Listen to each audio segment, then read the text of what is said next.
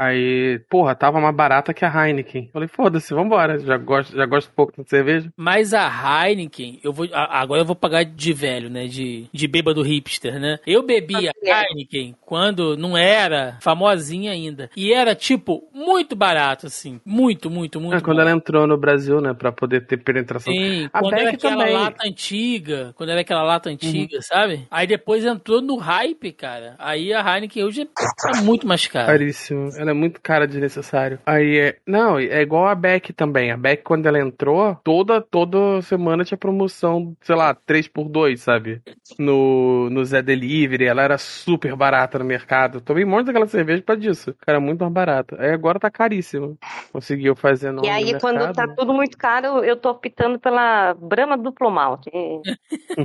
a Brahma é, é a menos amigo pior. fiel, né? A Brahma é aquele amigo fiel.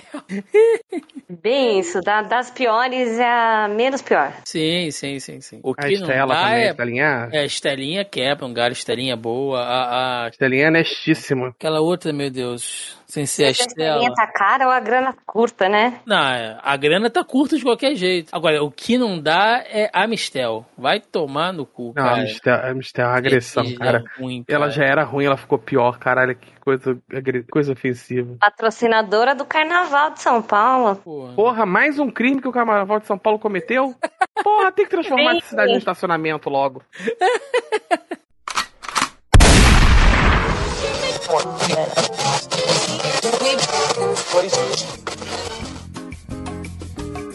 Você está ouvindo Zoneando, seu podcast de cultura pop, nerd e afins.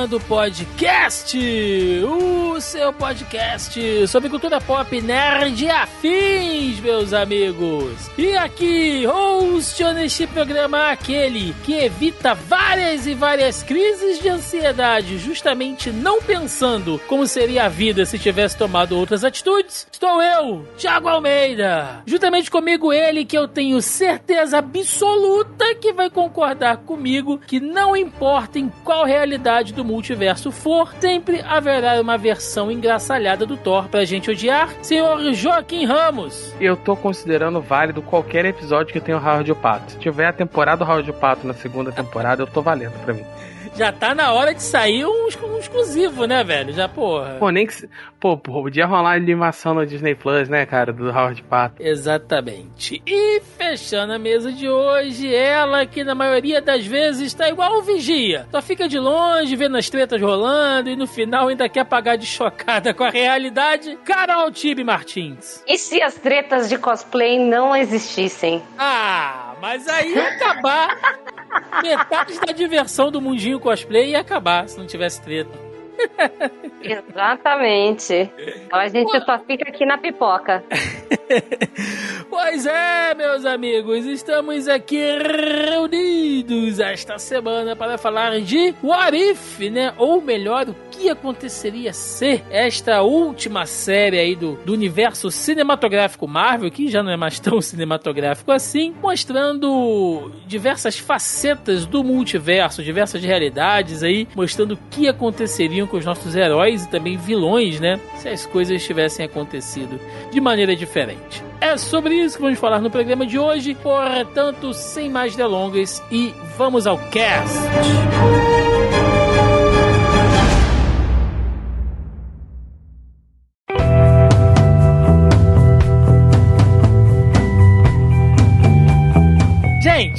Vamos lá. O Arif né? Ah, quando essa série foi anunciada, vocês devem lembrar daquele evento que veio com todo o calendário da fase 4 aí do, do MCU, com os filmes, as séries e tal.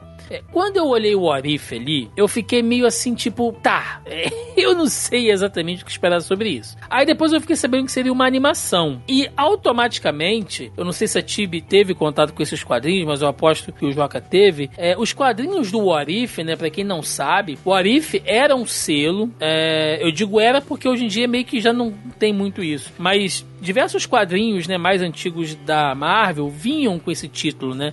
Vinham com esse selo, What If, que eram realmente histórias alternativas ali. Tipo, ah, o que aconteceria se uh, o Demolidor nunca tivesse ficado cego? Um exemplo, né? O que aconteceria se a, sei lá, a Mary Jane fosse picada pela aranha ao invés do Peter Parker? Exemplos famoso, assim. né? O que aconteceria né? se o, que aconteceria... o Tony Stark, eh, fulano de tal tivesse ganhado a Guerra Civil, etc. Sim, sim, sim que, na verdade, né, Joca, eram histórias muito avulso, assim, muitas delas uhum. divertidíssimas, mas meio que nessa vibe, talvez o mais relevante dentro da Marvel, que deu continuações depois, seja o Old Man Logan. É. Né? Mas aí também já é papo pra uma é, outra história. Ele, mas ele o selo entra, Warif... Que o pessoal chamava de Elseverse, né, que era universos Sim. alternativos e tal. Não chega a ser exatamente o Warif, porque o Warif é, é, é, O pessoal meio que conta como o Warif, né, mas é, o Warif era um título mensal, se eu não me engano, ano, né, Thiago? Sim. Não, ele, na verdade, era bem episódico, assim, né? Às eu, vezes eu saía um mês. Era, era bem solto, principalmente pra gente aqui, que ficava à ah. mercê na época da editora Abril, né? Então, às vezes vinha para tampar buraco de alguma edição. Era bem solto, era bem livre. Eu lembro que sempre vinha quando tinha arco grande, né? Ele sempre vinha com alguma coisa, com alguma alteração do arco e tal, como seria. Geralmente eram histórias. Normalmente ele, ele servia pra mostrar, ah, tá vendo? Foi melhor do jeito que aconteceu, tá? Porque se, sempre o outro jeito era uma merda inacreditável. Mas...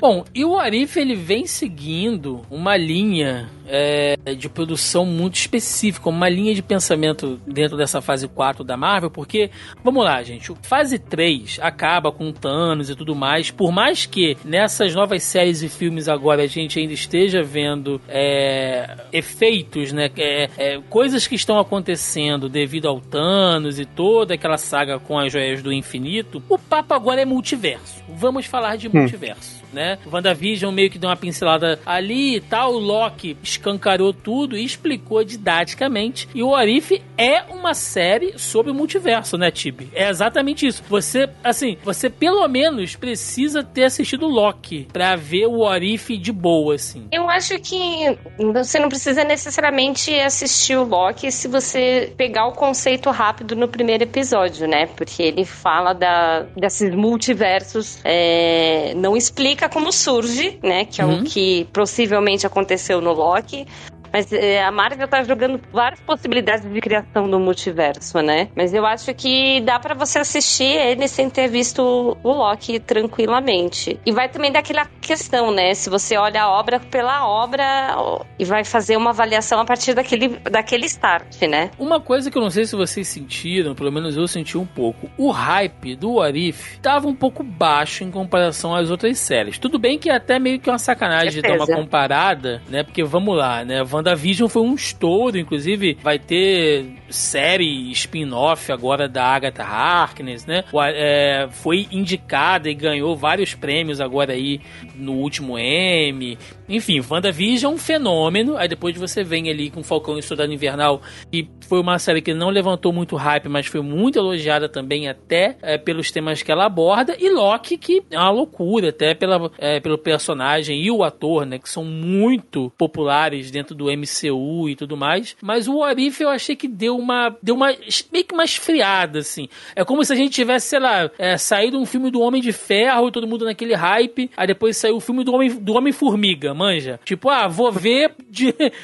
pra poder pagar o protocolo aqui. Só pra bater tem cartão. Tam, tem também a questão que o público médio tem uma certa rejeição com animação. Uhum. É, é, é, fato, assim, mesmo uma série live action faz muito sucesso, mas tem uma animação derivada, ela é pouco comentada. O, o público normal de streaming, ele meio que vira, vira um pouco a cara pra, pra animação de modo geral, sabe? Eles preferem ver coisas com os atores. Tem ainda um certo preconceito, aquela coisa de animação em coisa de criança, etc, etc. Ah, eu não gosto de animação, acho esquisito. Tem uma situação ali. Então acaba alienando parte do público também concordo um pouco. Eu acho que o fator de ser animação é, deu aquela esfriada, mas também tem outra coisa, né?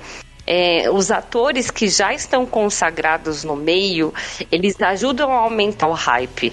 Então, o Loki, meu, o ator não tem nem que dizer, né? O cara manda super bem e abraçou o personagem e transformou o Loki numa coisa até um pouco maior do que é, muitas vezes ele realmente é.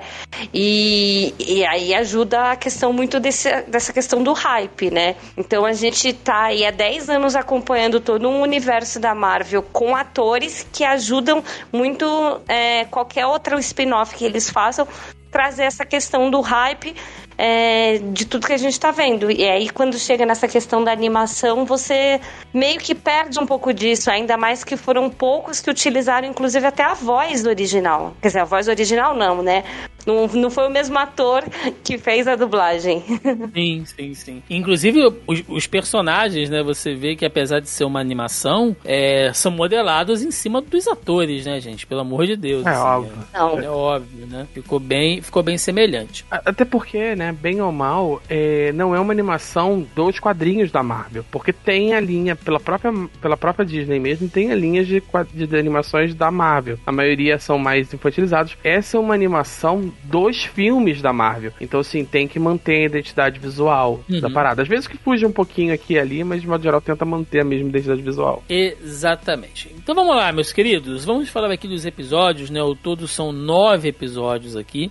É, a gente vai comentar cada um deles e no final a gente dá aquela amarrada gostosa e passa um geralzão em tudo. Bom, episódio número 1, um, né, que é o que aconteceria se a Capitã Carter fosse a primeira Vingadora, que é basicamente o episódio que mostrou ali a, a Peg sendo quem assume lá o, o manto, né, quem, quem acaba recebendo o soro do super soldado no lugar do Steve Rogers. Acontece um, um incidente ali durante a, aquela experiência, né? E o Steve Rogers ele, ele, não ele fica incapacitado de receber o soro. Quem recebe o soro é a Peg e isso muda tudo. Eu particularmente adorei esse episódio porque a Peg ela é uma personagem muito bacana. A série dela passa muito desapercebida, né, dentro do MCU. Muita gente não não assistiu e tal. E, e, e por mais que ela não seja um personagem super ela é muito importante dentro da, da história para quem gosta uh, dessa questão de saber mais sobre a própria Shield, né? Ela participa lá da criação da Shield, todas as referências ao Capitão América, ao, ao, ao Howard Stark, enfim, é um personagem muito rico e eu achei que a animação, além de muito bonita, né? Porque existem estilos, né? A, a gente até pode comentar isso depois. Cada animação ela meio que tem um, um estilo visual diferente. É, essa ela é muito bonita e ela toca em temas assim como a própria questão do feminismo, né, dentro do, do desse universo militar, de uma maneira tão orgânica, sabe? Que, que nossa, para um episódio, gente, que sei lá, de, de 40 minutos, passa num estalar de dedos assim. Eu gostei demais. Tibi, o que, que você achou desse primeiro episódio aí? Achei ele bem curioso. É, já, já, começa aí, né, com Girl Power mostrando na veia. então ele ficou bem, bem legal, assim. E é um questionamento que eu, particularmente, nunca tinha feito, né? Justamente pela posição que eles sempre colocam a PEG. E é isso que você falou. Ela tem uma importância e ela tem um, reconhecimento que nos filmes foi muito apagado, né? Então, quem assistiu a série se encantou um pouco mais por ela, né? Mas mas é, realmente ela merecia esse destaque. E se você for ver, ele, eu acho que ele foi um primeiro episódio que ainda começou um pouco tímido, né? Talvez para inserir a gente nisso, porque uhum. é, tudo que acontece com ela é o que realmente aconteceu com Steve, com Steve Rogers, né? Então, a sequência no... dos fatos, né, Tibe, é bem seguindo o filme lá do Capitão América. Exatamente. Então eu achei que foi um pouco ousado, mas já trouxe é, uma visão. Quer dizer, foi pouco ousado, mas já trouxe uma visão aí é, para dar o gostinho inicial do que a série quer trazer depois, né? E, e eu achei que ficou muito bacana. Sim, sim. Inclusive, Joca, é, eu ouvi alguns comentários assim de uma galera, inclusive eu faço coro, de que a Peg é um Capitão América muito melhor que o Steve Rogers. E aí eu tava pensando aqui o seguinte: é, a Peg, diferente do Rogers, ela já era uma oficial militar treinada, né? Tanto é que quando o Steve entra lá para as forças americanas, ela já é uma oficial. Então, obviamente, quando é, ela vira, né, um, um super soldado, ela já tá mais do que treinada ali, né? Meio que é, seria bem óbvio que ela fosse ao menos tecnicamente melhor gostei bastante desse episódio e eu acho que ele faz um, um, uma parada de como ele traça um paralelo muito direto, né? Se outra pessoa é, ativasse, estivesse ali os, na mesma condição, ele faz um serviço interessante de, de travar, traçar paralelos mesmo, né? Ele replica algumas cenas ali dos filmes e algumas outras situações têm condições diferentes. Eu acho que ele faz um, uma parada legal de incluir o Steve Rogers também na, no, no episódio, sabe? Ele não fica. Ele podia fácil facilmente ficar abandonado e tocar, tocar o barco de outra maneira. Eu acho bacana da parte deles colocar o Steve Rogers ali ainda, ainda colocar ele como o, é, o par romântico dela e colocar e inverter um pouco essa posição, né? Ela é o capitão e ele, e ele meio que é salvo ali, ele fica nessa posição de, de sidekick. Eu acho interessante. É um, é um personagem muito carismático e eu acho bacana como a animação conseguiu imprimir um, o carisma da atriz. Da Hayley Atwell. Atwell. Ah, da atriz que faz a Peg, né? Ele, ele consegue imprimir bastante o carisma dela e tal. É foi bom ter a voz dela ali. Infelizmente a gente não teve a voz do Chris Evans né? Como Rogers, é outro ator que dubla. Mas fica interessante. Eu, eu sinto que é uma parada que vai ser. que ele tem um probleminha nesse episódio, é um probleminha geral da série. É.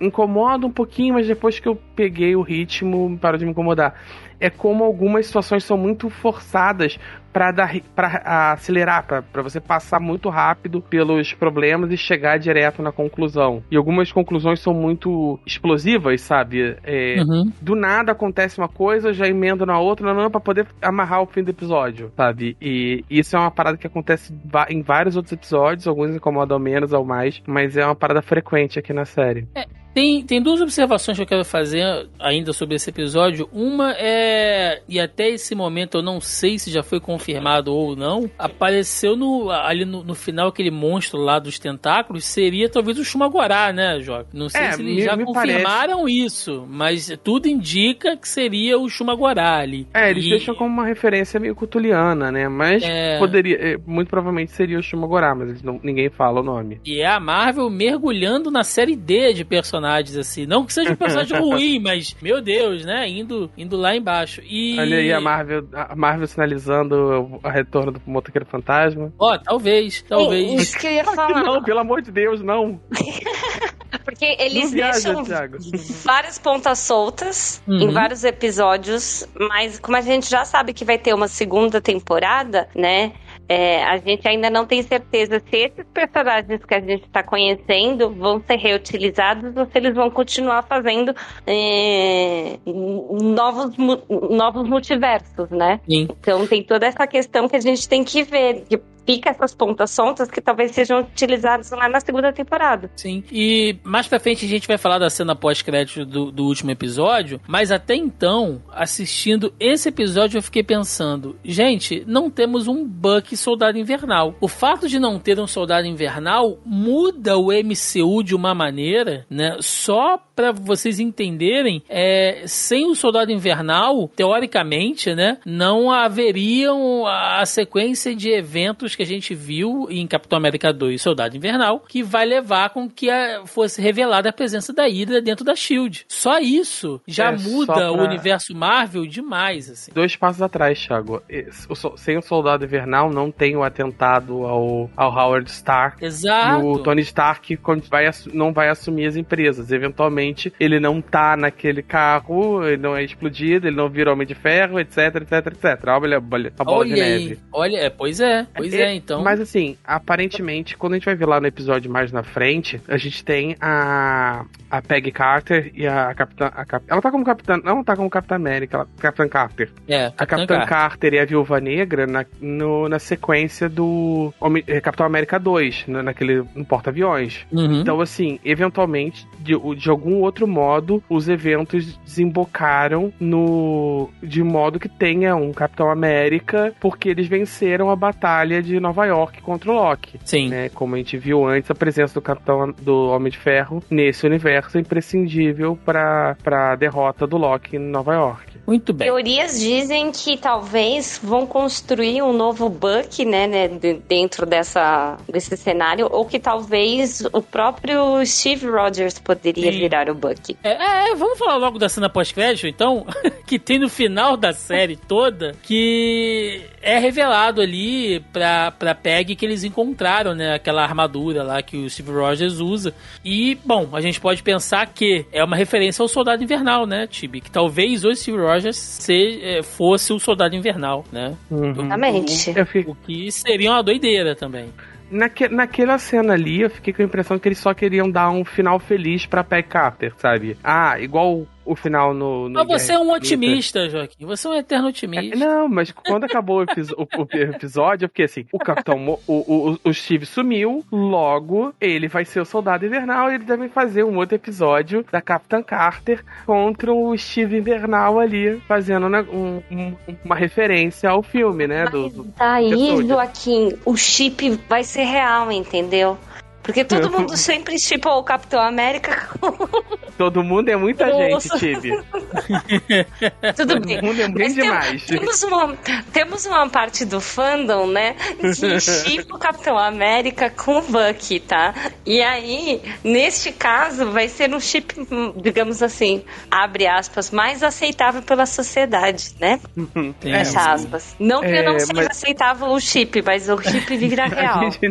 É, não, é, acho que bom fazer o disclaimer, né? Porque nunca sabe quem tá ouvindo. É, dito isso, eu acho que aquela cena pós-crédito, ela tem a sensação de dar um final feliz para todo mundo, sabe? Assim como a cena pós-crédito da Viúva Negra, etc. Sabe? É meio que deixando, olha, ela reencontrou o amor dela e ela, eles vão ficar juntos, como o final do Steve voltando no tempo na Guerra Infinita, sabe? Vamos ver. Vamos ver. Bom, segundo episódio, o que aconteceria se T'Challa fosse o Senhor das Estrelas, que é basicamente mostrando ali o que aconteceria se ao invés, né, dos saqueadores terem raptado é, o Peter Quill, né, criança lá após a morte de, após a morte da mãe dele, eles raptassem lá o, o jovem T'Challa aí às margens de Wakanda isso, teoricamente, muda, né? Muita, muita coisa. Principalmente dentro desse universo dos Guardiões da Galáxia. É, eu tenho algumas críticas sobre esse episódio e alguns elogios também. Mas antes eu queria saber a opinião da Tibi, porque é um episódio, assim, acima de tudo emocionante, Tibi, porque consagra o último trabalho do Chadwick Boseman uh, dentro da Marvel, né? Uh, a gente ouviu a voz dele ali como Pantera Negra pela última vez, né? Foi a última coisa que ele fez dentro da Marvel antes de, infelizmente, falecer. Bom, mostrou excelência, não tenho o que dizer, né? É, assim como nos filmes ele também se dedicou de corpo e alma, né? Coração para fazer esse, é, esse episódio.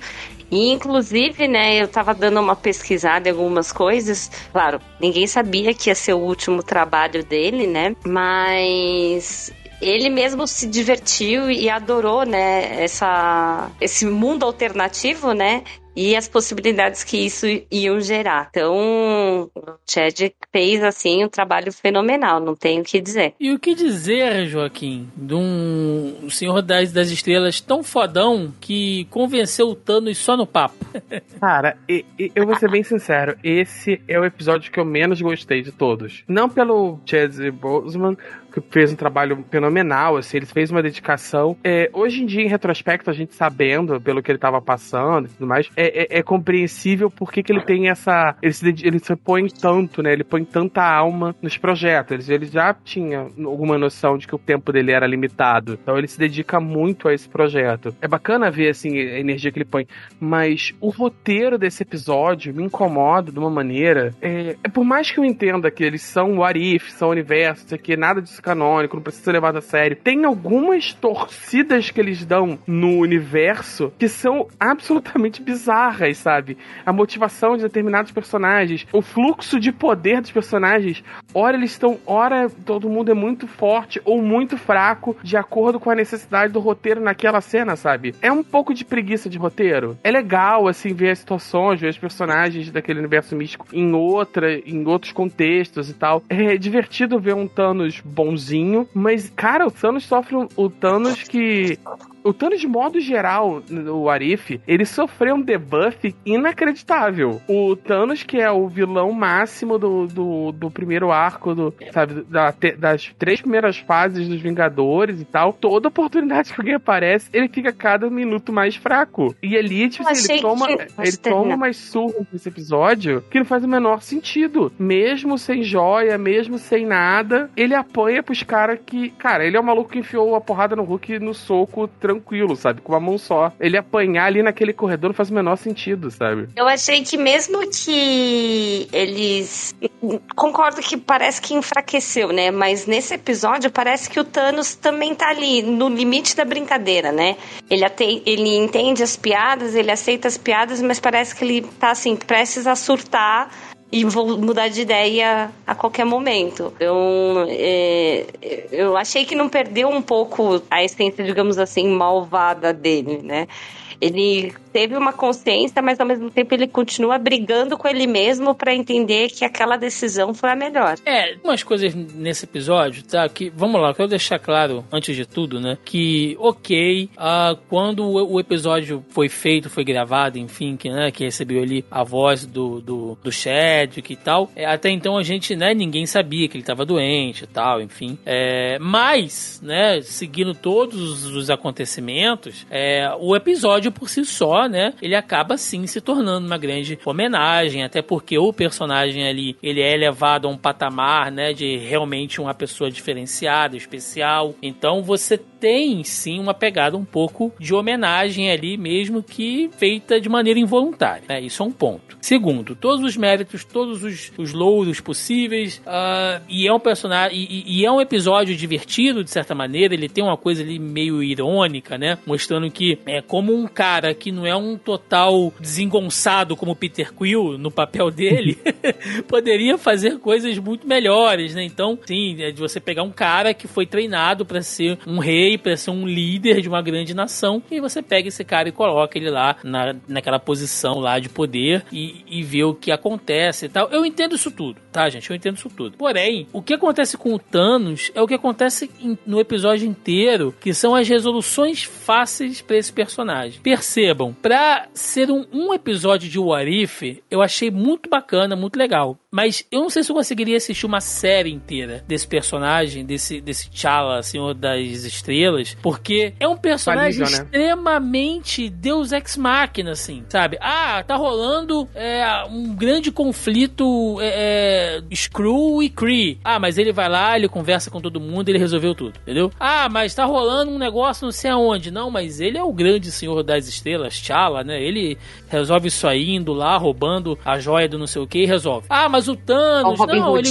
ele convenceu o Thanos no papo. Tipo, o cara é perfeito em tudo tudo, tudo que ele faz, entendeu? Tudo que ele faz. Mary Sue, né? É, perfe... Tem um termo pra então, isso. sabe, é um personagem que, no final das contas, você sabe que no final do dia, ele vai resolver tudo. É o MacGyver da galáxia, Joaquim. no final do dia, não importa o desafio. Ele é tão fodão, tão fodão, que ele vai resolver tudo, né? E aí é difícil você pensar que um Thanos que não tem o, o, apelido de Titã louco à toa nesse rolê, né? Seja convencido só, só no papo. Ok, vocês e... podem até dizer, não é o mesmo Thanos, porque é de outro universo. Talvez esse não fosse tão doidão quanto o, o do universo normal e tal, mas mesmo eu assim. Acho me incomoda um pouco. Não, lembra que gente, tem uma brincadeira que todo mundo faz que o superpoder do Batman na Liga da Justiça é deixar todo mundo burro? É. Todos, é, todos os membros da Liga são gênios, né? O super-homem é super inteligente, o Flash é um doutor, e, e, é, sabedoria, a, a Mulher Maravilha tem sabedoria de Atena, etc, etc. E, e o, ba o poder do Batman é ser inteligente e ser um detetive. Então, para isso funcionar, você faz todo mundo ficar burro, ao contrário do que eles são nas revistas deles. De certa forma, o, o, o,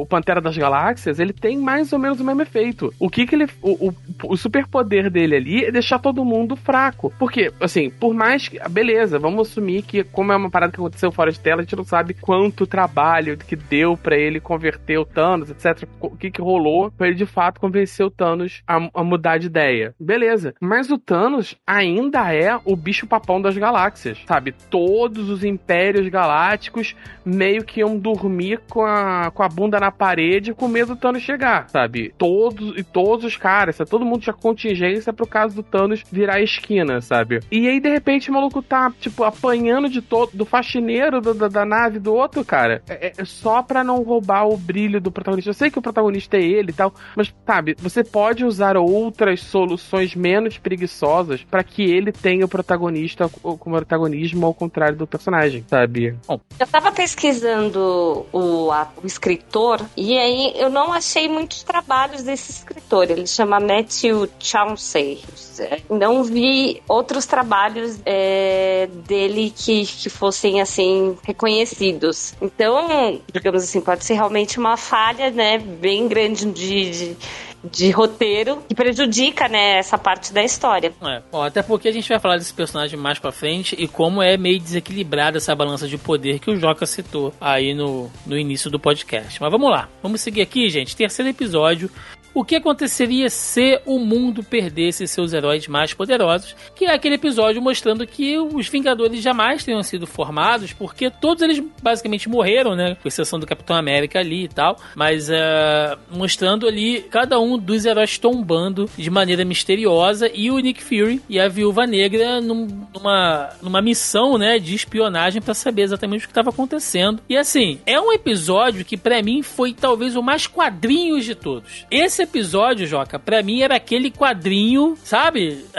o Arif, total, é isso aqui. É, o Arif tinha é muito essa pegada. É de o Arif total, cara. Eu achei muito, muito bacana. E eu queria perguntar pra Tibi se ela se sentiu representada, porque, como a gente sabe, né, acaba sendo revelado que no final o vilão, né, quem tá por trás disso tudo é o Homem-Formiga, no caso o Hank Pym, né, o, o lá do Michael Douglas, né, o Hank Pym velho, usando a tecnologia do Jaqueta Amarela, ele é que tá por trás de tudo, enfim, pra, é, pelo rancor da morte da Hope, que teve envolvimento do Nick Fury e tal. E aí eu te pergunto, Tibi, você se sentiu representada de ver que pessoas de estatura deficiente também podem ser relevantes? Hum, hum, caralho, é a volta que ele dá pra essa aí, piada. É, vai falar, é, ainda bem que isso daqui é um podcast, porque senão você ia perder o meu olhar fulminante pra você, entendeu? eu, eu aqui já pensando, né, que ele ia falar se eu me senti representado pela morte da Hope, né? Que, que representatividade que tava querendo colocar aqui no meio.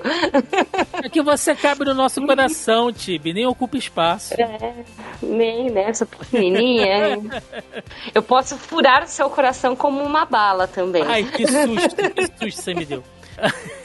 Eu fui boazinha em falar o coração. Tá certo, tá certo. Então. Mas eu gostei, eu achei interessante nesse episódio que ele é bem caricato, né? Nesse sentido de realmente parecer um quadrinho e tal. E você fica curioso querendo saber o que, que, que tá por trás, né? Dessas mortes, tudo isso que tá acontecendo. E o Hank, no filme, ele, ele é colocado meio, tipo, dão um ar para ele mais de herói do que realmente ele é nos quadrinhos, né? E que ele realmente é muitas vezes um filho da puta. então, volta ele com, uma, com essa visão mais de vilão mesmo, né? De, de um cara sem coração que, que é, a gente sabe, né? A vingança sempre cega as pessoas. Mas o quanto, né? É, ele consegue fazer uma coisa que é extremamente importante e tudo que acontece é aquilo que acontece em uma semana, né? Porque os três filmes do. Agora vai fugir o nome dos três filmes. É do Thor, Thor 1, Thor. o Homem de Ferro e o Hulk, né? Isso, o Hulk, uhum. o Hulk de 2008. 2. É, o de 2008. Isso. Tudo acontece em uma semana, teoricamente, né? Teoricamente, na cronologia. E o que ele tá atacando é justamente nesse período, né? Sim. Então, é um impacto muito grande porque vir, vira a ser os Vingadores, né? Viria a ser. Sim. E uma coisa que a gente vê também, né, Joca, é que esse episódio sozinho prova que todo mundo usa melhor os poderes do Homem-Formiga do que o próprio Homem-Formiga, né, cara? Que o Scott Lang não sabe usar os poderes do Ah, mas é, meio que essa é a parada, né? O Scott Lang é um engenheiro que traz uma cagada, vai preso, de repente pega a roupa e tem que se virar, né? Sim. No fim das contas, ele não é um super-herói. Ele é um maluco vestindo um macacão estiloso. Qualquer um usa aquele troço melhor que ele. E provando que se o Hank Pym fosse o Homem-Formiga do MCU, ele tornaria real aquela possibilidade de matar o Thanos entrando dentro do cu dele e explodindo, né? Porque é, é, é, quase o que ele faz com o Hulk nesse episódio, basicamente. Quase isso. Cara, eu, eu gosto muito desse episódio, mas pra variar, né, a gente estabelecendo que o Hank Pym é um psicótico do cacete, né? É um mais uma vez, esse é o mais próximo dos quadrinhos, até por estabelecer o Hank Pym como um desajustado maluco do caramba. Sim. Não, e uma coisa que eu acho bacana desse episódio também é que ele reforça uma coisa que eu já tinha percebido lá no filme do Homem-Formiga, lá no primeiro filme do Homem-Formiga, que se aquele plano, e isso é uma coisa que não passa pela cabeça de nenhum dos Vingadores e tal, mas se aquele plano do, do, jaqueta amarela tivesse funcionado, Joaquim, não existiria mundo. Porque você imagina um exército de assassinos com aquela tecnologia do jaqueta amarela. Imagina o caos que isso traria pro, pro mundo, cara. Aquele filme do Homem-Formiga, por mais banal que ele seja dentro de toda a grandiosidade do MCU, é, ele traz ali uma ameaça real, bicho. Se os caras conseguem difundir aquela tecnologia do jaqueta amarela, olha a merda que ia acontecer, né? É, botando isso em mãos mais competentes do que o Scott Lang, né? pois é. Ah... O anterior já, já ensinou, né, que uh, colocar as coisas na mão de pessoas mais competentes, né, ou, ou o perigo é maior, ou né, o, heroísmo é maior. Então. Resolve, resolve os BO, né? Sim, exatamente. É. Gente, quarto episódio. O que aconteceria se o Doutor Estranho perdesse seu coração em vez de suas mãos? E eu já vou cravar aqui, eu não sei vocês, mas para mim é o melhor episódio desse Warif, construindo é o melhor também. personagem dessa série, dessa temporada, criando um, um, uma entidade do multiverso, porque é isso que esse Doutor Estranho é, né? É, ele, ele é uma, uma, uma entidade do multiverso agora. E, cara, que episódio sensacional, bonito, sabe? Passa uh, em, em poucos minutos, assim, a coisa da dor real, né? Tudo bem temos ali a, a, a, o voice act maravilhoso, né, cara, do Benedict Cumberbatch, que, porra, é incrível, mas é, além disso, é a dor do Doutor Estranho, de você ser o mago supremo, de você ter literalmente o controle do tempo na sua mão, de você estar habitando uma biblioteca com, sabe, conhecimentos perdidos inimagináveis e ainda assim você não consegue mudar um único ato fixo no tempo, né? Porque a morte lá da, da lá da namorada dele, né? Lá do... do Christine Palmer. Palmer, né? É, a morte dela é o que eles... Inclusive a gente aprende isso assistindo Loki, né? Que é um fato uh, inexorável, né? Da linha do tempo. Ou seja, nada, não, não importa o que você faça, aquilo sempre vai acontecer. Então, que puta episódio. De você vendo ele, ele começar naquela loucura de que ele não é exatamente um vilão, né? Mas ele tá perdido com aquela dor, com aquele rancor. E aí tem toda a metáfora de como você lida com o luto, de como você, uh, se você não coloca a sua dor pra fora, você acaba mantendo demônios dentro de você. Hã? Entenderam? Demônios dentro de você. Você uhum. acaba, sabe? É, é uma puta analogia, gente. Que episódio bonito. Pelo amor de Deus. Valeu essa temporada inteira esse episódio do Doutor Estranho. Não sei se vocês gostaram. Esse é o meu favorito também. Eu, eu acho que não só isso tudo, assim, ele, ele é maravilhoso per si como um episódio sozinho, solto. Ele é muito bom, assim, do ponto de vista de arte. É um, é, um meu, é um dos meus tropes de ficção favoritos, né? Que é esse do Dia da Marmota. A pessoa presa num ciclo por algum tipo de normalmente por algum tipo de rancor, né, algum tipo de mágoa, ele não consegue se libertar e é obrigado a reviver. É uma metáfora, ainda que muito direta, né, pouco sutil, é uma metáfora muito poderosa, né, de você ficar revivendo o mesmo problema, tentando achar soluções, em vez de quando, na verdade, para você poder avançar, você tem que né, abrir mão, né, entender e aceitar aquela sua dor, aquela sua frustração, etc, etc. É o meu trope de ficção favorito, por isso eu gosto muito, mas ele tem um outro fator fator que me deixa muito. que me faz gostar muito desse episódio. Eu não gosto do filme Doutor Estranho 1. Eu já falei isso quando a gente gravou. Eu acho que ele faz pouco jus ao personagem. O Benedict Cumberbatch tinha muito mais oferecido que, do que ele entrega ali naquele filme. É, a, gente tinha uma, a gente tinha muito mais daquele universo místico para ver.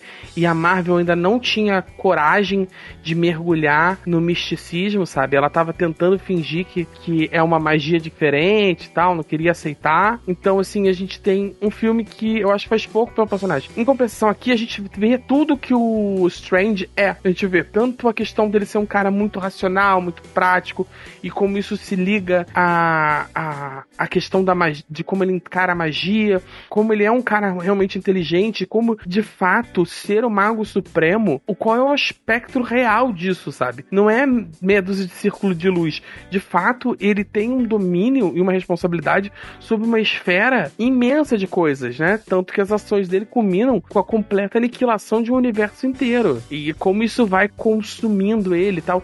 É muito bacana ver, sabe? E, e até ver como no final ele ainda consegue realizar o, o que ele fez no, no, no último minuto, sabe? Então, assim, é um trabalho muito bom com o personagem. Concordo com o Joca, né? Que eu acho que também é um dos episódios mais bonitos, artisticamente falando. E ele ensina uma coisa muito importante, né? Que se você não tá conseguindo fazer o que você precisa, né? Você chama o Cutulo. O Cutulo te ajuda. é... Não, brincadeira. Ele mostra muito aquela questão de que com grandes poderes vem grandes responsabilidades, né? E você vê também é, a forma do qual ele adoece é muito bonito, né? É, como eles constroem o episódio, assim, não, não tem tenho que dizer. Eu acho que foi realmente um dos que eu mais gostei e foi um dos, um dos episódios que mais me fez prender a atenção. Todos os outros, é, nenhum deles. Ah, você tá assistindo, mas realmente né, não te prende a atenção. Você alguns para, deles. dá aquela olhada no zap zap, né? Tá ali meio. Exatamente. Esse aí não. Você é consumido pelo Cutulo e pelo episódio.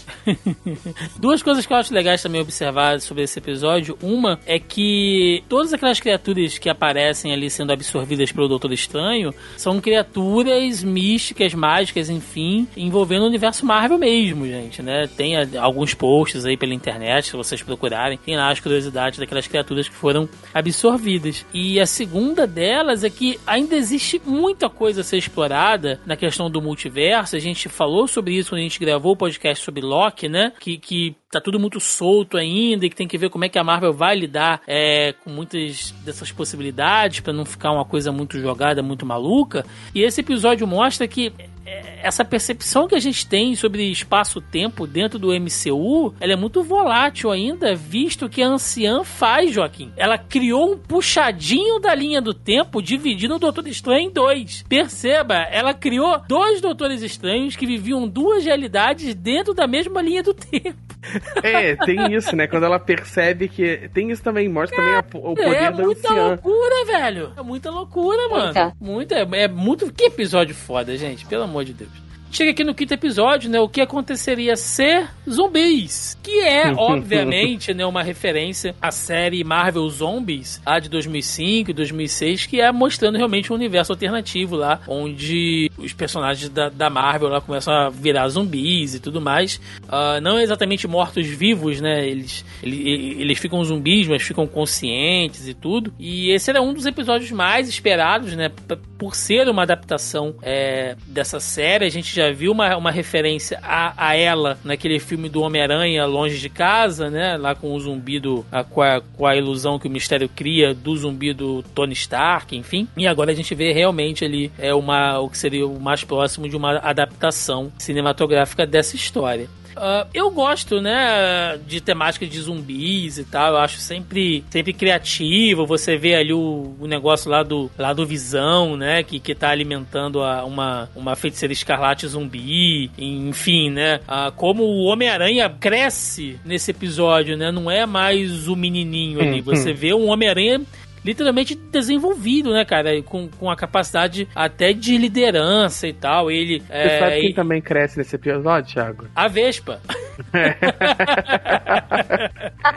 cresce, cara, ele cresce muito. Tem umas, tem umas coisas muito doidas, assim, que eu sei que é até referência, gente, a filmes de zumbi lá do Romero e tal, que é aquela cabeça falante do Scott Lang, né? As coisas que a gente via nos filmes do Romero, das cabeças piscando e gemendo e no, tal, mas... No Marvel Zombies quadrinho, não tem alguém que via com uma cabeça falante? Acho cara, que é o Deadpool. Eu não lembro. Mas o Deadpool tá sempre com uma cabeça falante quando cortam a cabeça dele, né, cara? Então... É, aí, tipo, ele fica literalmente tipo, sem a cabeça pendurada no cinto de alguém, sabe? É, eu, um, agora eu, eu não, lembro. Eu, não, mas... Eu lembro Nossa, não vi. É, mas é um episódio divertido, né, gente? Assim, se sentar. Não, eu fiquei triste pela morte do rap. É verdade. O, o rap volta só pra se fuder, né, cara? Muito é, é igual o Tony Stark, né, cara? A perda mais emocionante. Sim. Tony, sim. A, gente tá, a gente passou direto, né? Mas o Tony Stark voltou pra morrer oito vezes, né? Porque todo episódio matava um Tony Stark de jeito diferente. Cara, o que teve de emoção na morte do rap não teve na morte do Capitão América, porque o Buck não mostrou. É por isso que eu falo que o Steve Rogers é um otário. Se fosse o inverso, se fosse o Buck zumbi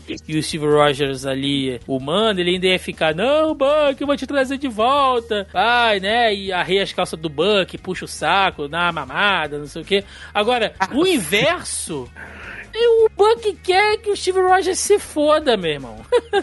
ele quer que se lasque pra lá, entendeu? É muito pau no cu, cara. Mas de qualquer maneira, é um episódio divertido, assim. Pra você sentar numa noite de quarta-feira, depois que você chega cansado, né? Abre uma Coca-Cola, pega um salgadinho, se diverte ali 40 minutos e tá bom. Não, acho que não tem nem muito, assim, o que. É, ele, ele, é divertido. É, mas, assim, vale mencionar que eu não sei o que a galera esperava muito do Arif, porque eu vi muita gente, ah, os episódios são bobos e tal. Mas acho que esse vale para mostrar. Literalmente o, não é uma o Arif ele não tem a pretensão de mudar o, o, o, universo Marvel. Ou é legal quando tem uma grande reflexão a gente pode ver um personagem ser abordado com muito mais com muito mais liberdade do que a gente vê no cinema como foi o episódio anterior. Mas também é para isso né? Para você só contar uma história boba usando esses personagens sabe? Tá bom é o que eu esperava do Arif é assim que é no quadrinho também. Teve até o Thanos zumbi porra pelo amor de Deus.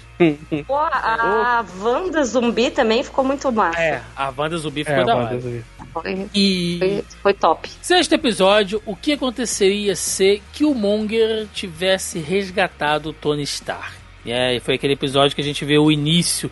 Isso eu acho divertido, como é, isso a gente viu também lá no, no episódio 1, né, com a Peggy Carter, como ele, eles remontam cenas do, dos filmes e todo o iníciozinho desse episódio é o Homem de Ferro 1, né, o filme lá de 2008 e tal.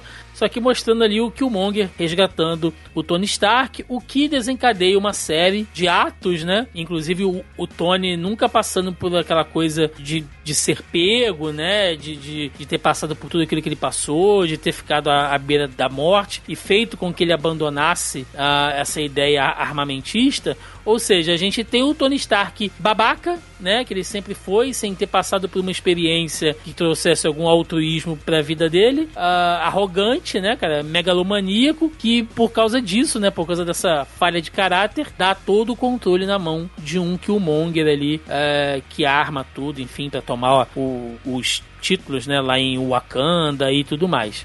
O que me incomoda nesse episódio é que ele poderia muito bem ter o título O que aconteceria se Killmonger fosse Killmonger? Porque não mudou nada no Killmonger. Ele ainda é o mesmo filho da puta estrategista, sabe? É, é, pensando ali com, com, as mesmas ideologias e tal. Quem mudou nesse episódio foi o Tony Stark. Não foi o Killmonger, cara. Mas é porque o, o, o evento de alteração não acontece na vida do Killmonger acontece na vida do Tony Stark. O Killmonger continua no plano dele de, de, retor de tomar o Wakanda e usar o Wakanda na jihad dele, sabe? E não mudou, só mudou o caminho que ele que a parada. A brincadeira fica é que a gente passa um, peda um bom pedaço do episódio achando que a gente vai ter aqui uma história de um Killmonger bonzinho, até a hora que tem o plot twist e ele se revela. Mais uma vez, Tony Stark morre.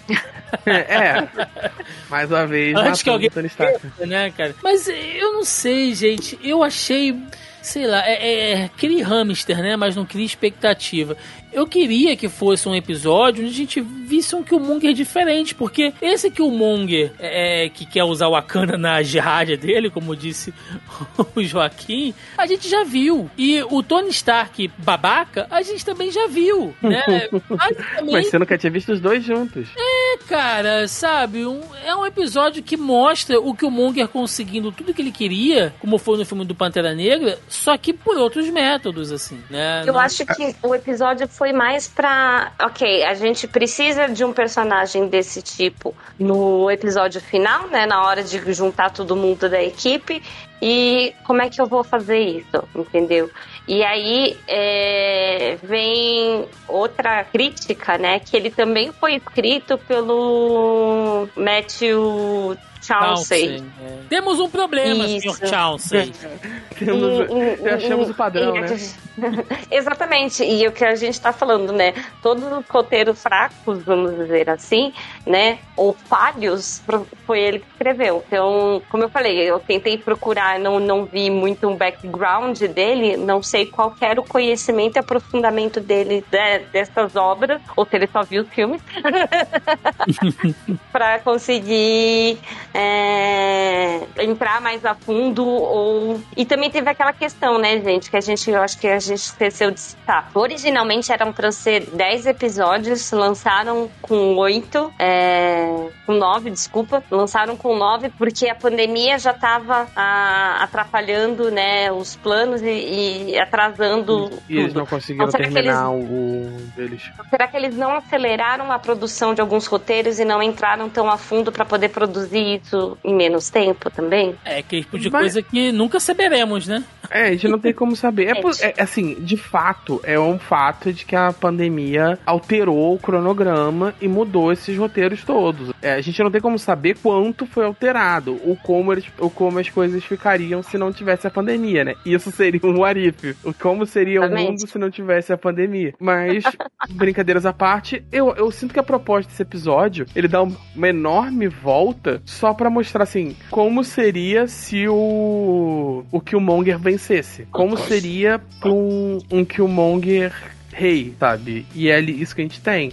Ele dando uma outra volta enorme para chegar num ponto em que ele vence, sabe? É, talvez para não mostrar ele derrotando o T'Challa, etc, eles dão essa outra volta por esse outro caminho. Ainda que eventualmente ele acabe matando o T'Challa de outra forma, né? Mas eu sinto eu que tem essa pegada. E no final do episódio tem aquela junção, quer dizer, no episódio em si, né, tem aquela junção da Churi com a Pepper para em relação aos planos uhum. que elas se unem, né? Eu acho que elas duas vão ser utilizadas na próxima temporada, porque foi uma dupla que ficou legal. Muita gente achou que elas seriam utilizadas no episódio que reunia todos os personagens, né? E elas não foram. Então eu acho que ainda tem alguma coisa que sai disso daí. Bom, partimos aqui pro episódio número 7. O que aconteceria se Thor fosse filho único? Que é o episódio mostrando o que aconteceria lá se o Odin tivesse devolvido, né? O, o filho uh, do, do, do, rei lá dos, dos gigantes, né? O Laufey. Laufey se ele tivesse devolvido o filho dele, que no caso é o Loki, né? Ou seja, se o, o, o Odin não tivesse criado o Loki ali como um filho e, enfim, né, ter sido irmão do Thor, né, fodendo a, a vida do Thor de todo jeito e fazendo com que o Thor, né, tipo, meu Deus, preciso ter responsabilidade, senão eu vou virar isso aí, né? Então é é isso, é você ter um exemplo dentro de casa daquilo que você não quer se tornar e nós temos ali um, um Thor que, mano, ai, velho. Olha, quando acabou esse episódio, eu fui até olhar para ver se ele não tinha sido escrito pelo Taika, cara. Porque é a me... sabe, a mesma energia que o Thor Ragnarok, assim. Porque eu não sei que pegada é essa, que loucura é essa de achar que o, o Thor retarda tem que ser engraçado. E eu sei que retarda é um termo ofensivo, gente. Eu sei disso, mas nesse caso eu quero ofender. Porque. é, é, Escolheu a agressão. Eu escolhi o caminho da agressão, porque você tem piadas, você tem piadocas com o Thor dentro do MCU em diversos aspectos. E eu já falei isso um monte de vezes, não vou me repetir aqui os, os exemplos que eu já dei e tal. É, quem é ouvinte já conhece. Mas você não precisa ter um, o Thor que bateu a cabeça na quina do berço quando era criança pra ser engraçado, cara. Sabe? É, as piadas zorra total na pior fase, bicho. Os negócios sem nexo, sabe? Meio mongolão. Ah, mano. Tudo bem, tem um monte de referência ali de personagens alienígenas, né? É, é, é, um, é um grande compilado de personagens alienígenas do MCU que vão aparecendo para aquela festa em Las Vegas e tal. Mas é tão bobo quanto o Marvel Zombies. A diferença é que ele é um bobo que se leva a sério, cara, né? Trazendo a Capitã Marvel e tudo mais, e é um personagem que será usado depois também. É... Eu não gostei, eu achei assim um episódio. Nossa, me deu um déjà vu horroroso. Desnecessário? Desnecessário. Me deu um déjà vu muito ruim. Estragou a minha noite esse episódio aí. Eu achei ele o mais fraco de todos mesmo. É... No, no... Achei que podia ter uma construção melhor. Eu não tenho nem muito o que falar, sabe? Tipo, foi mais um episódio que tá, tá bom. E é, Algumas coisas você dá risada, mas é muito pouco, entendeu? E, e, o que mesmo o que a própria acontece no próprio episódio, né? Você é o Thor, né? O deus do trovão. É isso? Então é o que resume. Risada de constrangimento ainda é risada, né, Tibi? Verdade. Rindo Aí, de nervoser, né? Nossa, cara, rindo de vergonha alheia. Joaquim, tirando o casamento de Howard e o Pato, alguma coisa mais é um ponto fraco, né? Eu, eu, eu, tenho um ponto fraco, né? Eu, eu, eu sou uma pessoa fácil de agradar. Brincadeira. É, como todo mundo que ouve esse podcast sabe, eu e o Thiago compartilhamos de um ódio visceral em comum, como irmãos em batalha. Eu diria bom senso em comum. Bom senso em comum. É, é porque a gente já extrapolou o nível do bom senso e a gente já está como um berserker correndo seminu com o um machado na mão, né? No meio. Então, assim, a, já, a, gente já, a gente já atrapalhou nesse ponto, né? De lutar sozinho na trincheira ali. Mas, é, eu sempre falo isso. Eu não desgosto do Taika Waititi. Eu acho ele um ótimo diretor. Eu acho ele um bom diretor de comédia. Eu gosto muito do What We Do in Shadows, e, etc, etc. É, em Thor Ragnarok, eu sei que a gente tá voltando no, no, no piada mais velha desse podcast. É, me incomoda porque é o terceiro filme, ele muda tudo, ele não tem conexão, ele não tem nenhuma conexão com o resto do universo Marvel inteiro. Aqui não me irrita, porque é um Arif, é um universo em que nenhuma daquelas coisas aconteceram, aquele personagem não teve crescimento nenhum, e por isso ele é aquele São Bernardo surtado no meio de Las Vegas. Tá, é engraçadinho, parece. Ele, ele tem aquela pegada, filme Sessão da Tarde, meio John Hughes, sabe? Do maluco que os pais viajarem resolve dar uma festa, eles fazem o twistzinho, levando isso a uma escala cósmica planetária a, a, a festa que sai do controle, em vez de sair do controle é, na, na casa e passa pro bairro e quebra o jarro favorito da mãe, não, passa da, de Las Vegas pro continente e quebra a estátua da liberdade. Ah, tem essa piadinha que eu, eu acho que essa ele é risível. Eu acho que e, e, eu agradeço eles terem fugido da de tentar dar, fazer a medição de pau entre o, entre a, o Thor e a Capitã Marvel, sabe? Eles não resolveram isso. Sinceramente, eu não vejo muito por que a personagem aparece nesse episódio. Não faz muito sentido, sabe? Ela, ela não é a resolução do conflito, ela não é nada, sabe? Eles podiam ter seguido a outra linha e dado até mais destaque pra Jane Foster. Eu gosto da, das piadas e tal. Eu acho, inclusive, que o excesso de referência referência no fundo é, me incomoda um pouco. Tem claramente vários personagens que não fazem o menor sentido estar tá ali.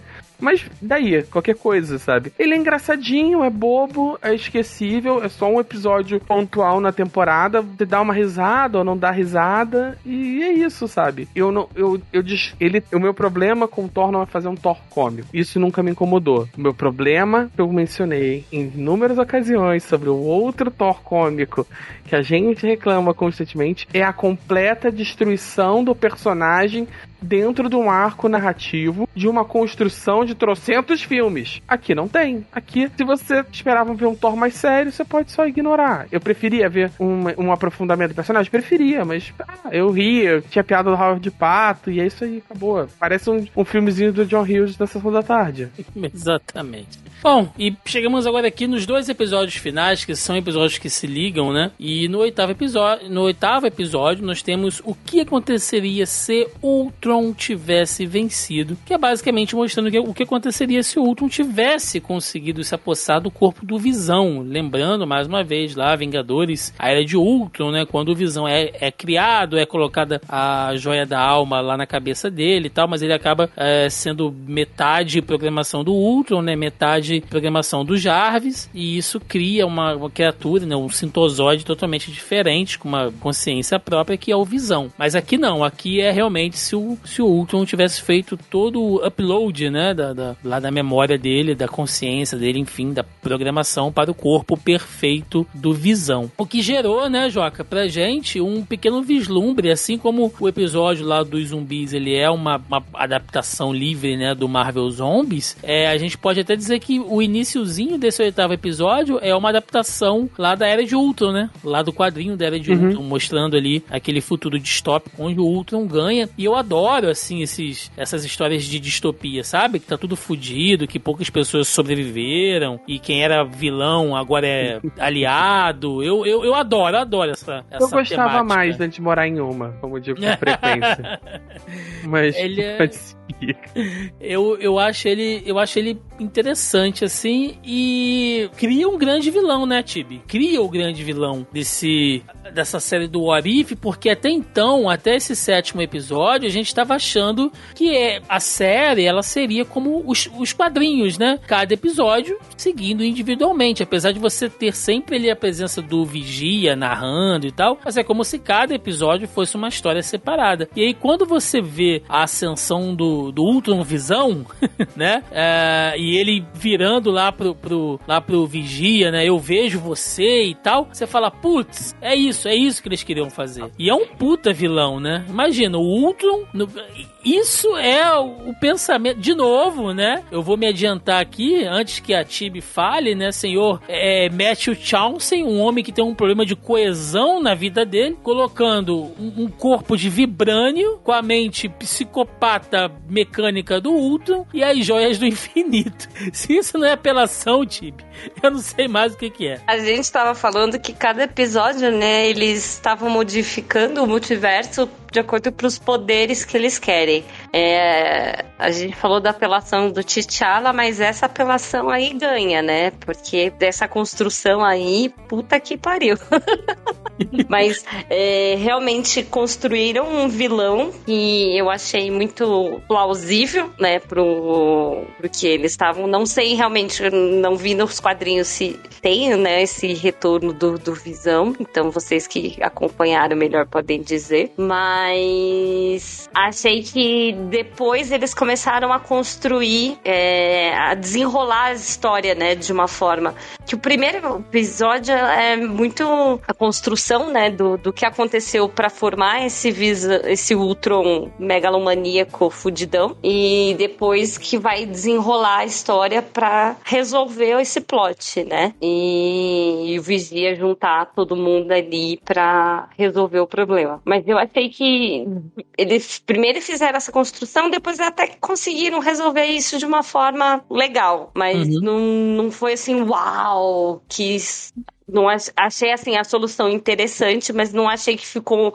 uma coisa super emocionante, sabe? Eu achei que ainda faltou um pouco de, de emoção no, no final da resolução. É, tanto é que no final é, é o Ultron dando um pau no Visão, né? E, e, poucas vezes a gente vê isso até nos próprios quadrinhos, né, Joca? É, tirando ali, talvez, uh, aquela, aquela mini saga lá, a Pecado... Como é que é o nome? Alguns do pai, não é? Não, é daquela saga que eles matam o Vigia. Ai, meu Deus, eu esqueci o nome agora, dos, dos quadrinhos. Daqui a pouquinho eu lembro. Origin original Sin? Isso, Pecado Original. É, que quando eles matam, né, o Vigia, enfim, é, poucas vezes a gente vê o Vigia em alguma treta, né? Quando isso acontece, é realmente alguma grande saga da Marvel, assim. Assim, o Vigia parar e falar com alguém geralmente já é um grande evento e tal. Tipo assim, nem pra dizer, é. Eu acho que o Arif do, do Guerra Civil, se não me engano, tem. É, no Guerra Civil de Quadrinhos o Steve morre, né? E aí tem o Tony Stark fudidaço e aparece o, o Vigia. O quadrinho é o Vigia no enterro do Tony Stark, do, do Capitão América, falando com o Tony Stark, mostrando todos os possíveis desfechos que aquela guerra podia ter tido sentido, né? E vai mostrar É isso que me dá histórias. raiva. É isso que me dá raiva no, no Vigia, que eu acho ele um arrombado, cara. É, ele fala que não vai se meter, mas ele sempre se mete. E quando ele não se mete, ele esfrega na cara das pessoas, tipo, aqui, ó. Se você tivesse virado naquela esquina, ele dá uma de pica-pau, manja. Ah, se o pica-pau tivesse avisado a polícia, nada disso teria acontecido. Bicho, se você não quer me ajudar, beleza. Mas vir esfregar as minhas merdas na minha cara,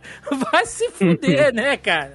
Porra, Nossa, seu cabeçudo é que nem do quando- caralho. É que nem quando você tem dois mercados um do lado do outro, aí você entra no primeiro mercado e compra a cerveja que você quer. Aí você tá passando em frente ao segundo mercado e a cerveja tá mais barata. É isso que ele faz com as pessoas, entendeu? Ai, Eu não sei o que Nossa. dizer depois dessa analogia. Fiquei até triste. É, assim, uma É graça uma do Arif. sensação muito triste. Uma graça do Arif, né? é A gente poder ver se os vilões vencessem. E bem ou mal, os, os heróis, os super-heróis, eles têm uma, uma armadura de plot inacreditável, uma armadura de enredo, né? Inacreditável. Então, assim, a gente sabe que eles não podem vencer, perder, porque senão as coisas não acontecem. É interessante ver, por exemplo, esse episódio que a gente pode ver um, um Ultron full power se não tivesse a armadura de, de enredo impedindo que os planos dele se concretizassem, sabe? Isso é legal. Só que esse episódio, ele recorre ao par- a primeira parada que eu falei lá no início, como ele precisa chegar no, no gancho pro próximo episódio, né? Que é essa questão do multiverso, etc, etc, do- dos guardiões do multiverso, etc, etc. Ele toma umas soluções muito fáceis pra resolver problemas que seriam muito maiores, tipo aquele laser cortando o Thanos no meio, mais uma vez nerfando o Thanos de uma maneira inacreditável. O Thanos com as cinco joias do, do infinito me toma aquele laser de graça ali. É. Ah, Sim, foi. Segu- é. Segundo explicações aí do- dos, dos produtores, que eu tava vendo numa outra matéria aqui, é que aquele Thanos, ele seria um Thanos que, como ele não enfrentou. Gente, não sou eu dizendo. Tá? É, só, só estou repercutindo aqui o que os produtores disseram. Como você não tem a formação dos Vingadores e tudo mais, é porque a gente tá passando por uma era de Ultron, né? O Thanos ele não teve praticamente dificuldade nenhuma em reunir todas as joias. Então, quando ele chega na Terra pra pegar a última joia, ele tá completamente despreparado, assim. Ele, ele não, ele, ele acha que não vai acontecer nada, né? Ele é pego de surpresa ali por aquele Ultron. É a explicação que os caras deram. Você engole Ah, é se você roteiro. quiser. Isso é roteiro preguiçoso, Thiago, você sabe É, disso. Mas eu eu, sei, eu eu entendo sei. que é uma necessidade porque eles não, não têm tempo de tela pra Hum. contar o embate de fato, sabe? Existem outros jeitos que eles podiam fazer, sei lá. Até Eu pra mostrar, sou- tipo, ó, esse é um vilão mais foda que o Thanos, né? É, Sei tipo lá. assim. Não, o Thanos não eles- conseguiu reunir as joias, por exemplo, né? Sim. Bom, Aí, Ele tipo, fica menos sabe- overpowered. E- então- Eu acho que valeria, tipo assim, vale- mais uma vez, vai parecer que é implicância, mas não é. Valeria dar um foco um pouco maior no, ou na passagem de tempo que o Ultron tem pelo universo, destruindo as coisas, ou dar um foco maior no combate entre o Thanos e o Ultron ali, sabe? Mesmo que fosse al- alguns minutos só, do que a gente ter aquela cena com de Dragon Ball com a Capitã Marvel, sabe? Como eu disse, vai parecer que é implicância mais uma vez, mas me parece meio desnecessária só porque a Capitã Marvel vai ser a, a, a grande powerhouse da próxima fase, então ela tem que aparecer brigando com todo mundo, sabe? Pra gente, Entendo. pro caso a gente tenha esquecido que ela é muito forte. Bom, então vamos falar- Eu acho que Não, vai. eu acho que valeria, como eu disse, valeria mais tempo a gente ter visto uma briga do- dele com o Thanos. Porque a gente já tem o Thanos estabelecido como o Big, o, o grande mal do universo. Mostrar ele derrotando o Thanos mostraria ele como um mal maior ainda, sabe? Uhum, É, Uhum. é, faria o Thanos mais, mais impressionante e o Ultron também. sim. Então vamos partir logo pro último episódio, que é a, a resolução disso tudo, né? Que é o, o nono episódio. O que aconteceria se o Vigia quebrasse seu juramento? Que é exatamente isso, né? Depois que o Vigia levou esse pau do, do Ultron Visão, ele começou a reunir, ele formou ali seus guardiões do multiverso, né? É meio que encabeçado ali também com a ajuda lá do Doutor Estranho Supremo. Ele junta lá o, o Thor Retarda, né? O Killmonger.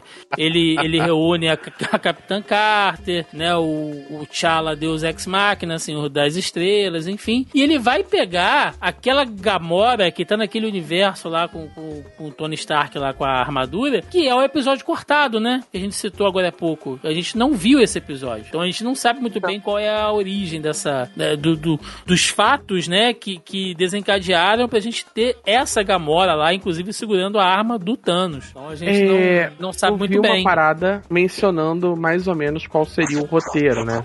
Seria o episódio. E se o Tony Stark tivesse ido parar. Ah, esqueci o nome do, do planeta lá do, do Thor Ragnarok. Sacar? É, Sakar. Se o Tony Stark tivesse ido parar em Sakar. Eu não sei exatamente qual é a volta que eles iam dar pra jogar o Tony Stark lá, né? Por isso que ele tá com aquela armadura, aquela Hulkbuster loucaça, toda Mad Max.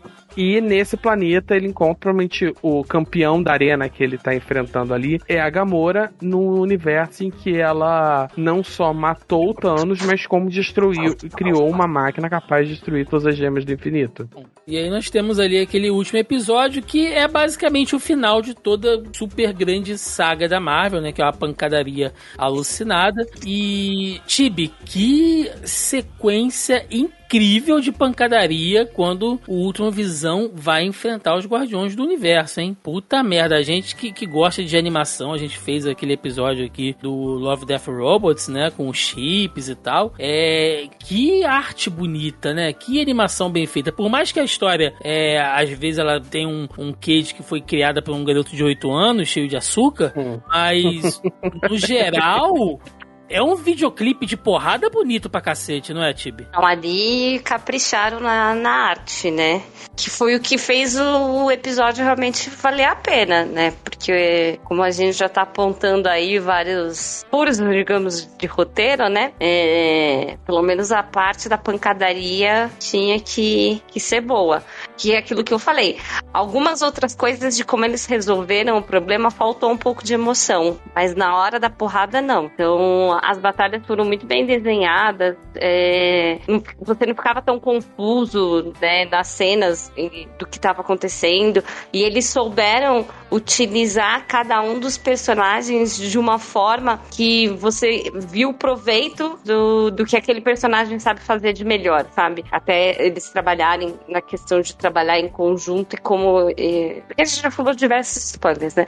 Mas de como eles se unem e vão resolver o, o problema no final. Sim. E esse é um episódio que ele, mais uma vez, né, Joaquim, mostra o quão foda é esse Doutor Estranho Supremo. Puta que pariu, tem que trazer esse cara pro MCU, bicho. Que Nossa, personagem incrível, cara. Que maravilha, cara. É como é bom ver o Doutor Estranho Usando os poderes sem, sem ter medo, sem ter aquela desculpinha, né? Não, eu sou poderoso demais para participar dos conflitos, né? Pau no seu cu, meu irmão. Eu vou interferir em tudo aqui.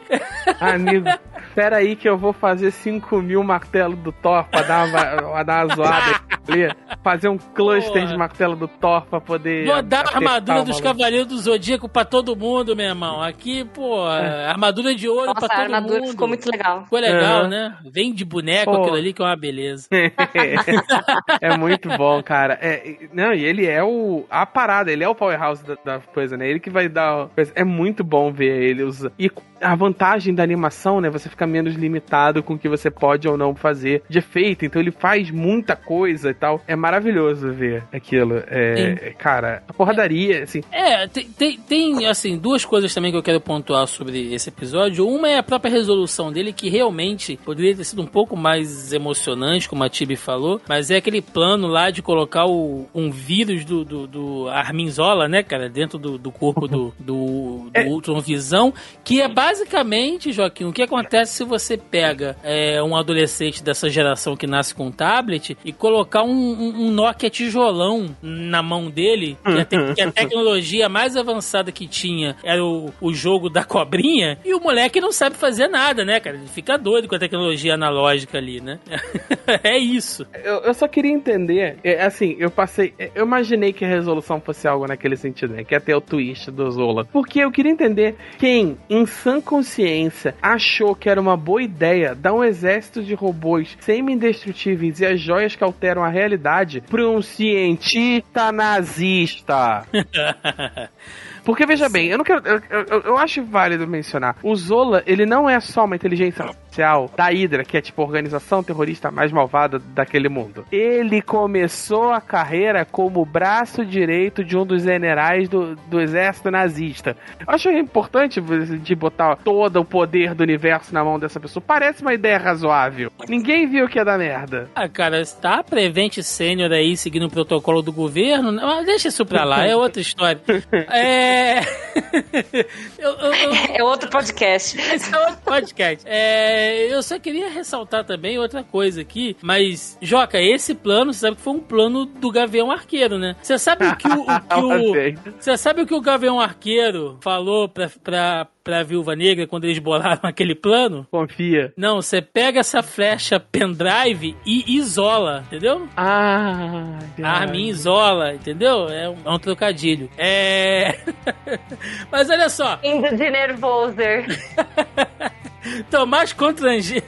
Tô rindo mais de constrangimento que o Thor retarda, né? Mas, gente, olha só. Exatamente. É, tem uma coisa nesse episódio que, que também é assim. Ah, Thiago, você tá querendo pegar pelo em ovo. Talvez. Mas vamos lá, né? O que seríamos de nós? Momento em nerd. Cara, as joias do infinito que estão com o Ultron, elas não conseguem ser destruídas ali por aquele plano, que eu acho que teria sido uma resolução muito melhor do que colocar o pendrive do, do Zola nele, porque é, é dito, né? É teorizado que aquele destruidor lá do infinito que a Gamora usa para destruir as joias do, do, do Ultron Visão, ele não funciona porque a arma é de um universo, né? E as joias do infinito que ele tá usando ali são de outro universo. O que não faz sentido nenhum, porque as joias do universo do Ultron funcionam em todos os universos que ele destruiu.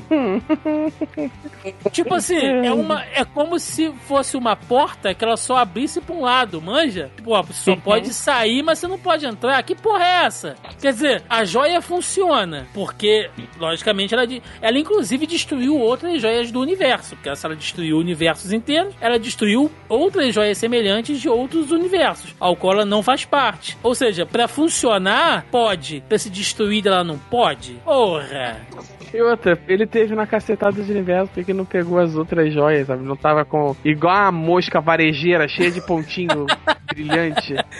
Pois é, cara. É... Tibi, você acha que isso é erro? precisa, né? Sim, sim. Você acha que isso é um erro, Tibi, ou, ou, ou eu tô sendo chato? Ou os dois? Os dois.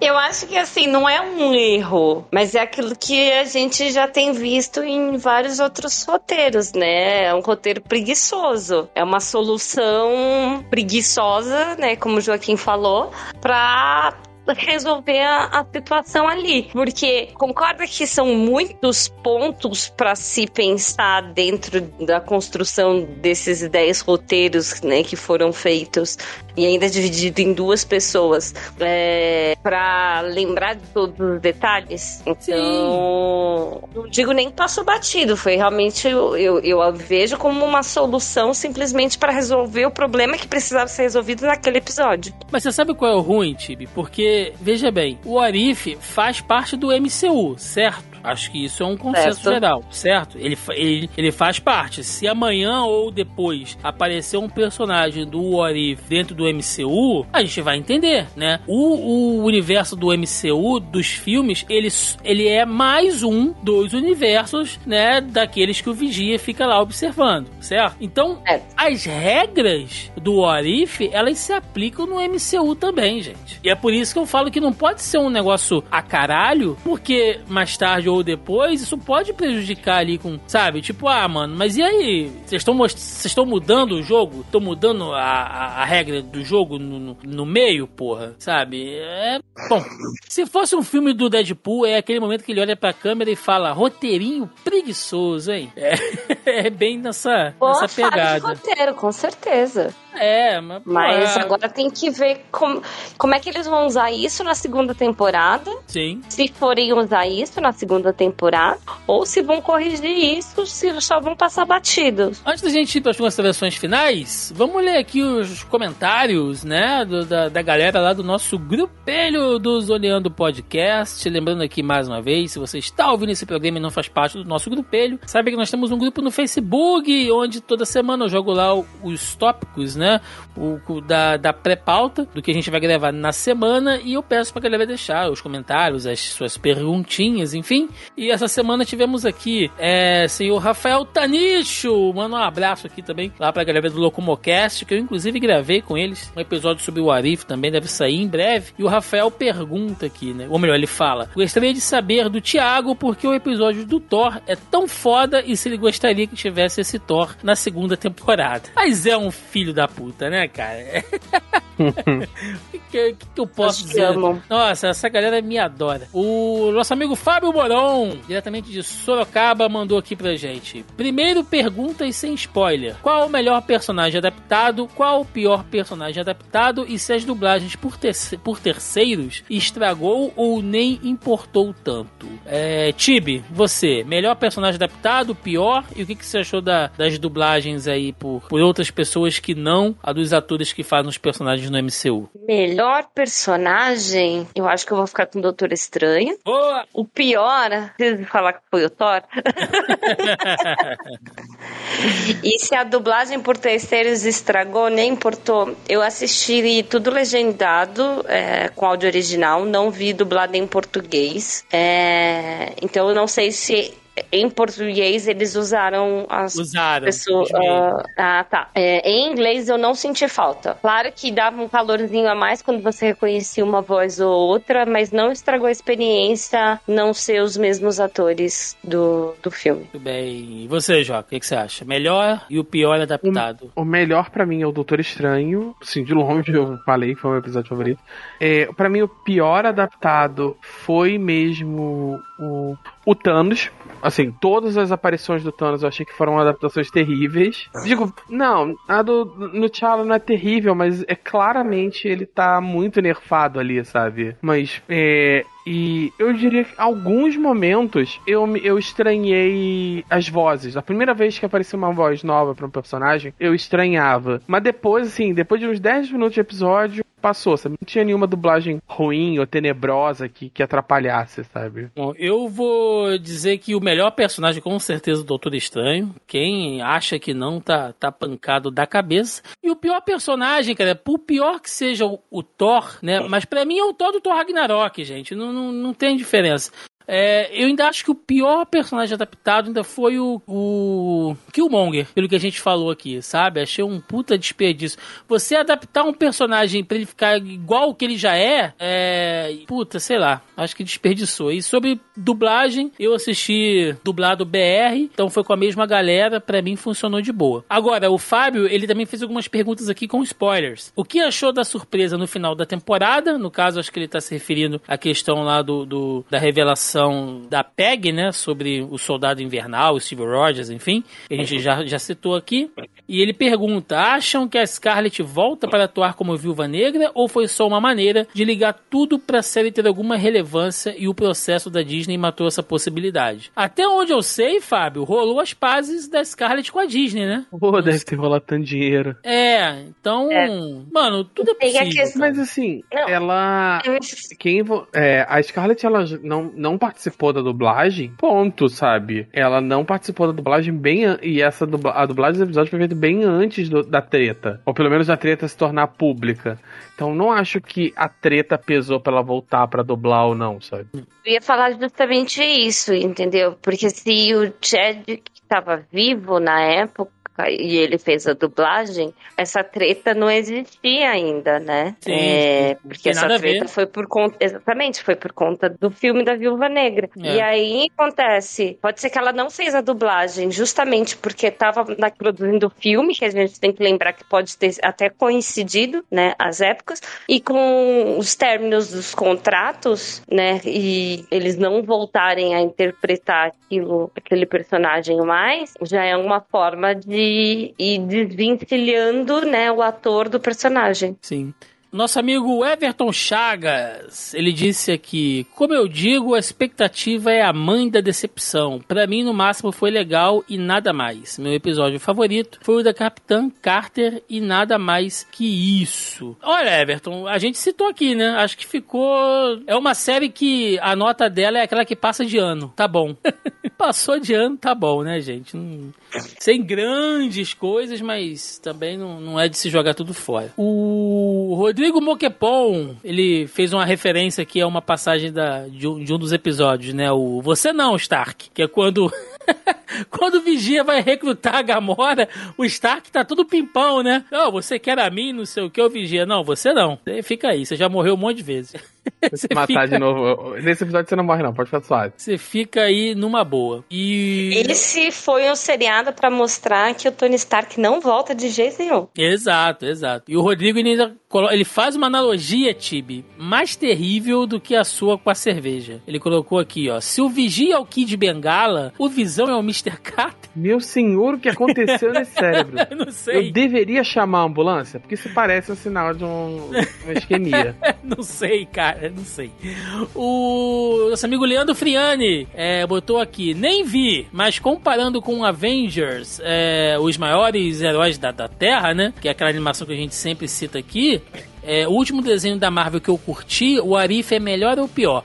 É porque seria, eu, eu até falei aqui, Joca, eu até comentei aqui para ele. É igual pegar essa nova animação do, do Injustice agora e comparar com o Liga da Justiça Sem Limites, né? Porque Pô, são duas cruel, coisas né? completamente diferentes, assim. O Arif, ele faz parte do MCU, ele trabalha com a questão dos multiversos, ele tem ali uma historinha bem lá no mundinho dela, né? Ou, ou nos mundinhos dela. E os Vingadores, os super-heróis mais poderosos da Terra, que é uma série que eu sempre cito aqui, tá no Disney Plus, quem não assistiu, gente, assiste lá duas temporadas, uma série redondinha, faz ali referência a diversas histórias e sagas é, dos quadrinhos da Marvel, tem nada a ver com o MCU, nem nada disso. É, é outra pegada, é outra pegada. E é uma puta série animada, cara. Que série boa de ver. Assista. O que não assistiu ainda, pode pegar. Um dia a gente vai falar dela aqui. Um dia a gente fala dela aqui. É muito boa. O nosso amigo Caio Hansen, eu espero que eles façam roteiros melhores. Né? O Caio, ele, ele reclamou aí de diversas diversas vezes aí nas, nas redes sociais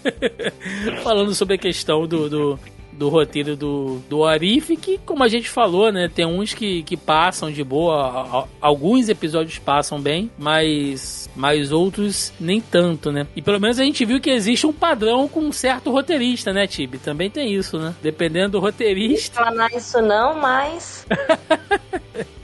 Nossa, explanei. Exato. Nosso ah, amigo. Não. Ah. E eu ia falar, e pelo que eu vi, ele vai continuar fazendo outras coisas pra Marvel. Meu Deus. Delícia. Que delícia, hein? Nosso amigo Diogo Lopes nosso amigo Diogão, como acham que vai ficar a questão do T'Challa no Arif com o falecimento do Chadwick? Minha aposta é que o Steve Rogers vai ser o soldado invernal da realidade da Capitã Carter. Pois é, Diogo, todo mundo tá apostando aí nessa possibilidade do, do Steve invernal, né, como vocês falaram, mas sobre o personagem do Chadwick, o que a gente sabe é que foi dito pelos produtores, Diogo, que é, alguns personagens não retornam mais. Tipo, o arco deles já foi encerrado nessa temporada, né? Alguns retornam numa próxima, talvez lá o, o, Thor, porque, enfim, né, cara, isso é popular entre a galera aí por alguma razão, mas talvez o Doutor Estranho retorne, o próprio Vigia, a Capitã Carter com certeza retorna, mas não sei, vocês acham que o, o T'Challa volta? Eu acho que fechou redondo, né? Acho que não precisa. Acho difícil de voltar agora que, gente, que todo mundo sabe que o ator faleceu, né? Me parece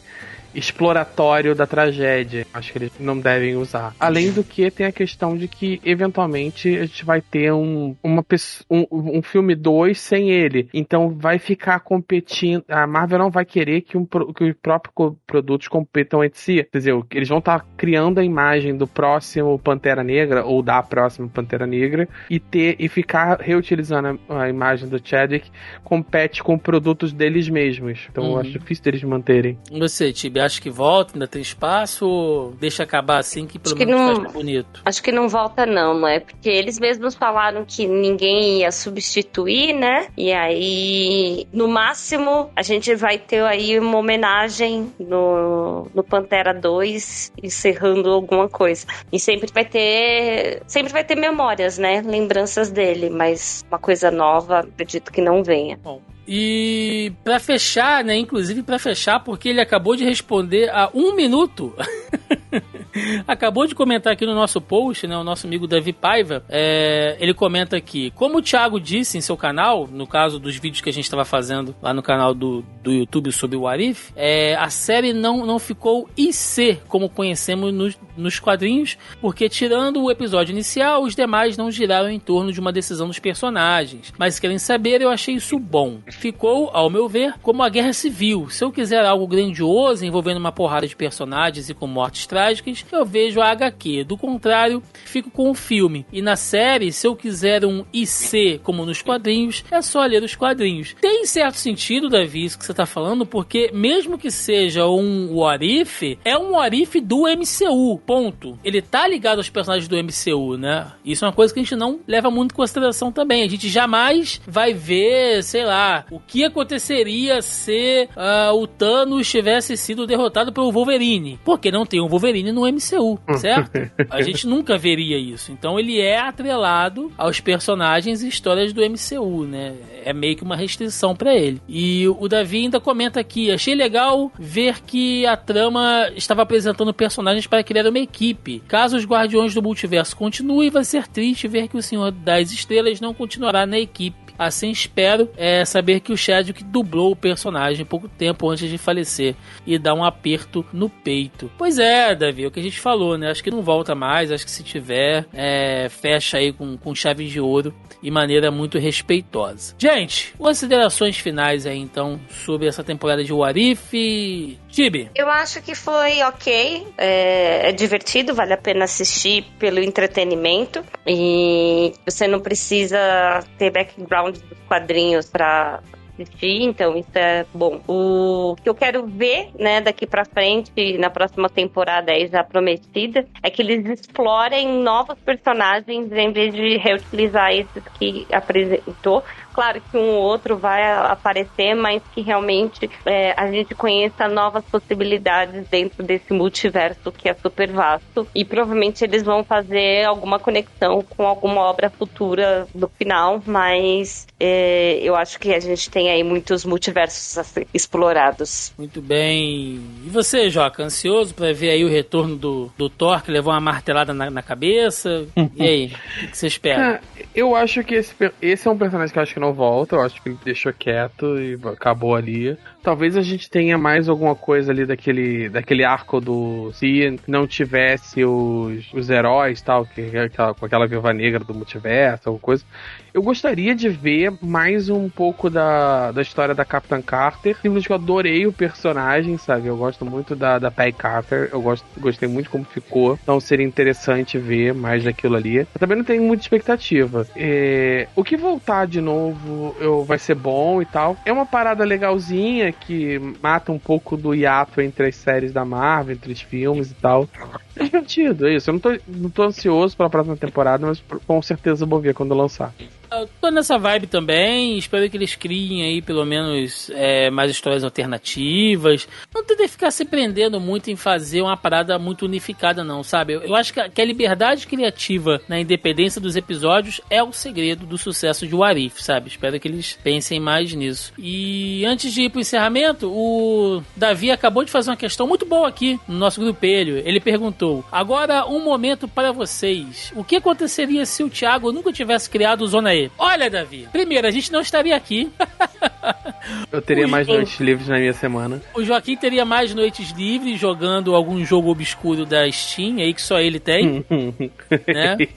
Foxhole, Foxhole. A Tibi, essa hora, estaria fazendo o que, Tibi? Eu É, estaria assistindo algum seriado olha aí, tá vendo? ou jogando algum joguinho também. Isso aí. E eu não teria perdido noites e noites de sono, horas e horas de trabalho produzindo podcast aqui pra vocês. A gente não teria é, se se fudido andando pra cima e pra baixo em evento, né? Tipo, fazendo cobertura. Mas. Nossa. Mas eu não me arrependo, morro sem arrependimentos, porque por mais trabalho que dê, é isso Eu que a gente.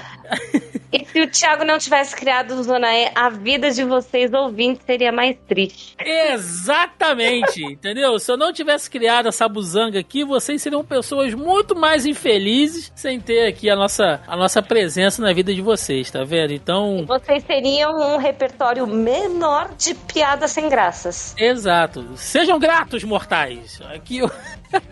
Exatamente. Pois é, vamos lá, vamos pro encerramento, vamos embora.